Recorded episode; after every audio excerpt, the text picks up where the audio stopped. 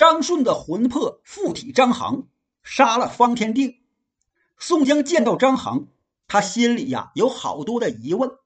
可现在张衡因为弟弟死的事，伤心过度，神志有些不清，迷迷糊糊的，还不能问。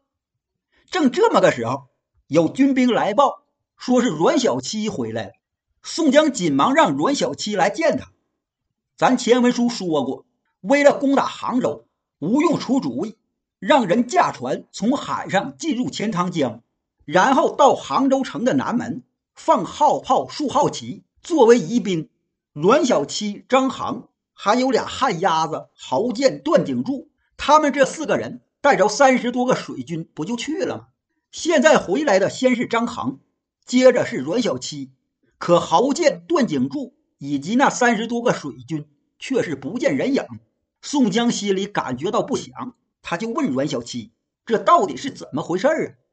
阮小七先是大口吃了两杯茶，这才口打鼾声，说了他们这次执行任务的经过。那天接令之后，阮小七、张衡他们这四十来个人来到海边，弄到两只船，就沿着海边行驶。他们打算是在海盐洲这儿进入钱塘江，哪知他们遇到风浪。船被风浪打进大海里了，不有那么句话吗？大海上无风三尺浪，有风浪三丈。虽然这话有点夸张，可也差不到哪儿去。张衡、阮小七他们驾驶的船能有多大呀？被风浪这么一吹打，进入大海之后，他们就控制不了了。船离岸边是越来越远呐，船越往海里去，风浪越大，最后两只船。都被风浪给掀翻了，所有人都落进海里，在大海之中，每一个人那就相当于一根稻草，渺小的可以忽略不计。当时他们这些人呐，是谁也顾不了谁，众人都是各自挣扎。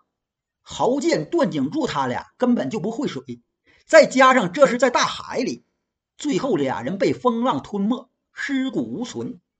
那三十多个水军。也是没有一个人生还。张衡、阮小七俩人水性好，拼出吃奶的劲儿往海岸边游，总算不错。阮小七游到钱塘江的入海口，他进入折山门，被潮水给推到半凡山，这才浮水回来。阮小七说到这儿，他又喝了一杯茶。当时我们都分散了，谁也找不着谁。我上岸之后，见着人一问。才知道杭州城已经被咱们拿下，这才进城。不知道张衡哥哥他们怎么样了，回没回来？张衡兄弟已经回来了，可侯建、段景柱他们却是没有半点踪影啊。宋江就说了张顺魂魄附体张衡，杀了方天定的事儿，然后让阮小七和他的两位哥哥相见。阮氏三雄相见，都是悲喜交加。大呼庆幸啊！宋江让阮小七仍然管领水军船只。过了这么些天，不见豪健、段景柱他们回来，想必二人也已经是凶多吉少啊！宋江又伤心了一回。在这之后，宋江一边处理善后，一边令李俊他们几个水军将领去整顿船只，准备进兵睦州。宋江派人找来工匠，在永金门外。靠西湖边修建一座庙宇，题名金华太保。这庙里供奉的是张顺。后来征讨完方腊，宋江班师回朝，他在宋徽宗面前奏知张顺通灵显圣这事儿，宋徽宗就追封张顺为金华将军，在杭州准立庙宇，受人奉祀，享受祭享。自打征讨方腊到现在为止。梁山坡结义的一百零八人，已经死了二十五个人了。宋江思念起这些人，他心里十分悲怆，就到净慈寺，请僧人做了七天七夜的水陆道场，超度祭祀这些死去的将领。这件事做完，宋江命人把方天定的行宫都给拆毁，在这里得到的金银宝贝、绫罗绸缎，都分赏给手下兵将。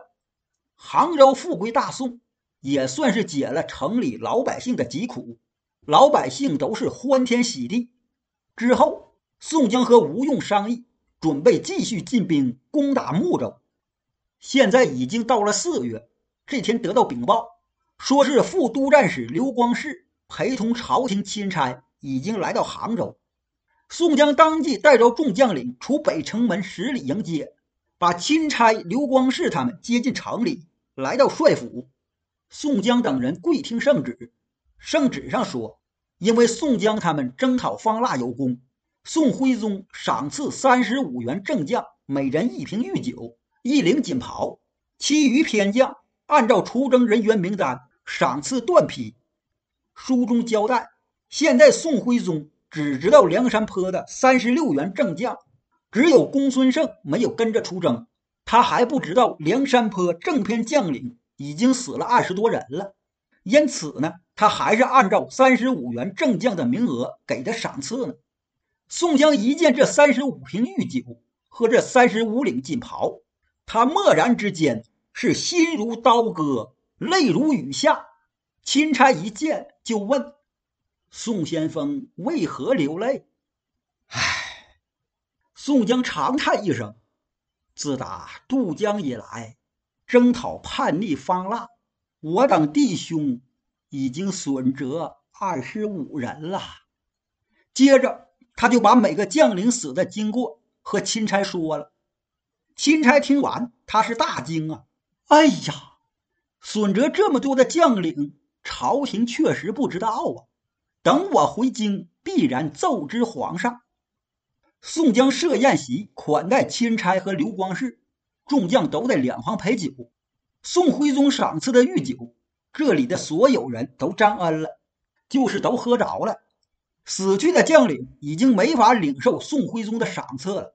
第二天，宋江就带着众将设下牌位，往空中摇祭，撒到御酒，焚化了他们所该得的锦袍，让死去的将领得以享受。然后，宋江带着一瓶御酒，一领锦袍。亲自来到西湖边的张顺庙里，在张顺的神像前，宋江撒到一杯御酒，剩下的都供奉到神像前，把那领锦袍披到神像身上。钦差在杭州住了几天，四处游玩一番，得了不少的金银宝贝，这才回京。刘光世就留在杭州。转眼之间就过了十多天，都战使张武仁派人送来公文。督促宋江继续进兵，宋江就和吴用把卢俊义给请来商议。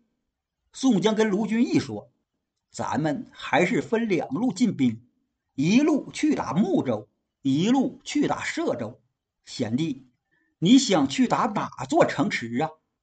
卢俊义说：“哥哥是主帅，小弟听哥哥分派。虽然如此，咱们还是各安天命，抓阄。”这样公平。宋江和卢俊义俩人又来了一回抓阄，最后经过抓阄决定，宋江攻打睦州，卢俊义攻打歙州。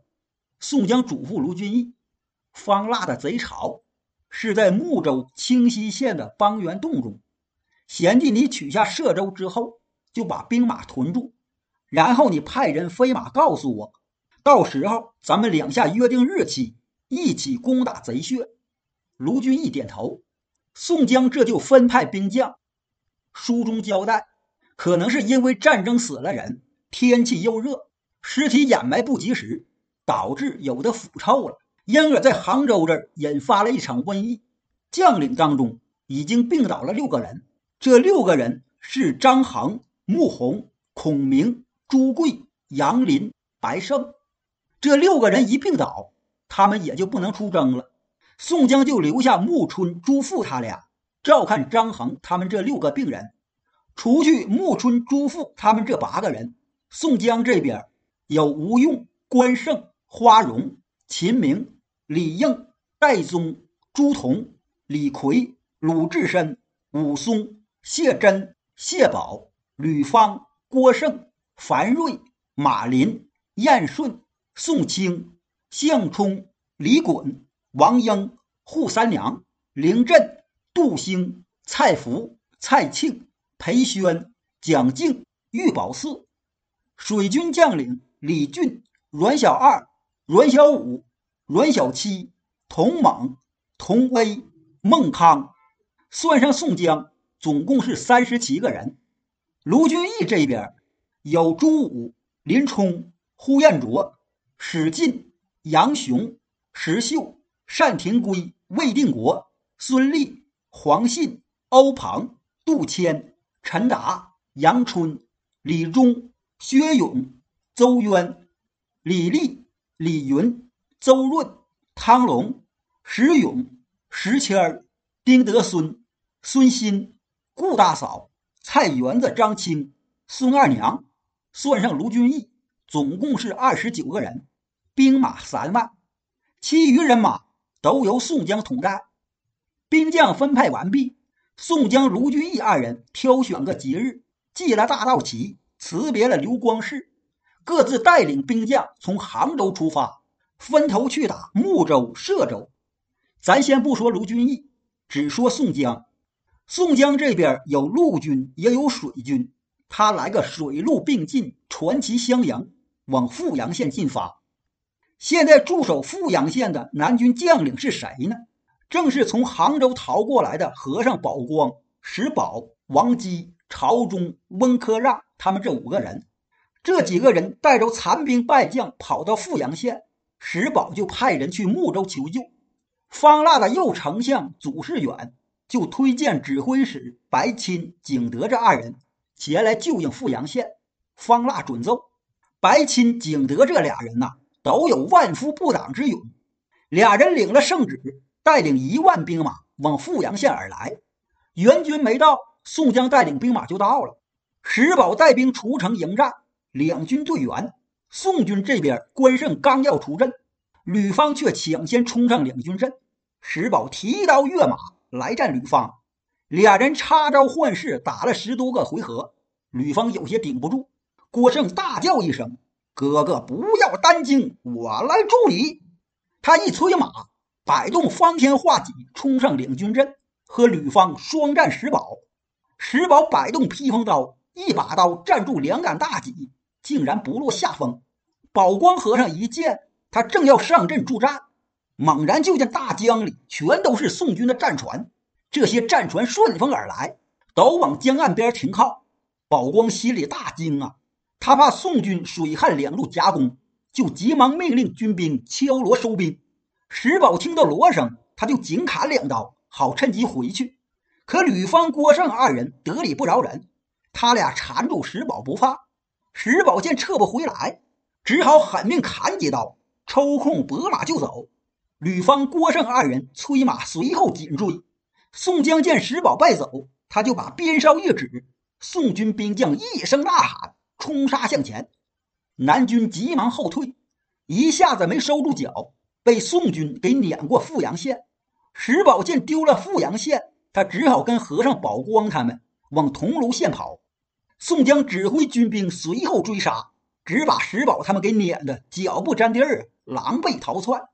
宋江兵马来到白峰岭，在这里扎下营寨。宋江不给石宝他们喘息之机，当天晚上他就令谢珍、谢宝、王英、扈三娘他们四个人。带领一千步军从东路进兵，让李逵、项冲、李衮、樊瑞他们四个人也领一千步军在正面进兵，让李俊、阮氏哥仨、童威、童猛、孟康这七个水军将领带领水军驾乘战船从水路进兵，分三路来取桐庐县。三更天左右，三路兵马来到桐庐县。这铜龙县呢，城墙不高。护城河、护城壕也都是又浅又窄。宋军发一声喊，三路兵马同时进攻，不费吹灰之力就冲上城墙，进到城里。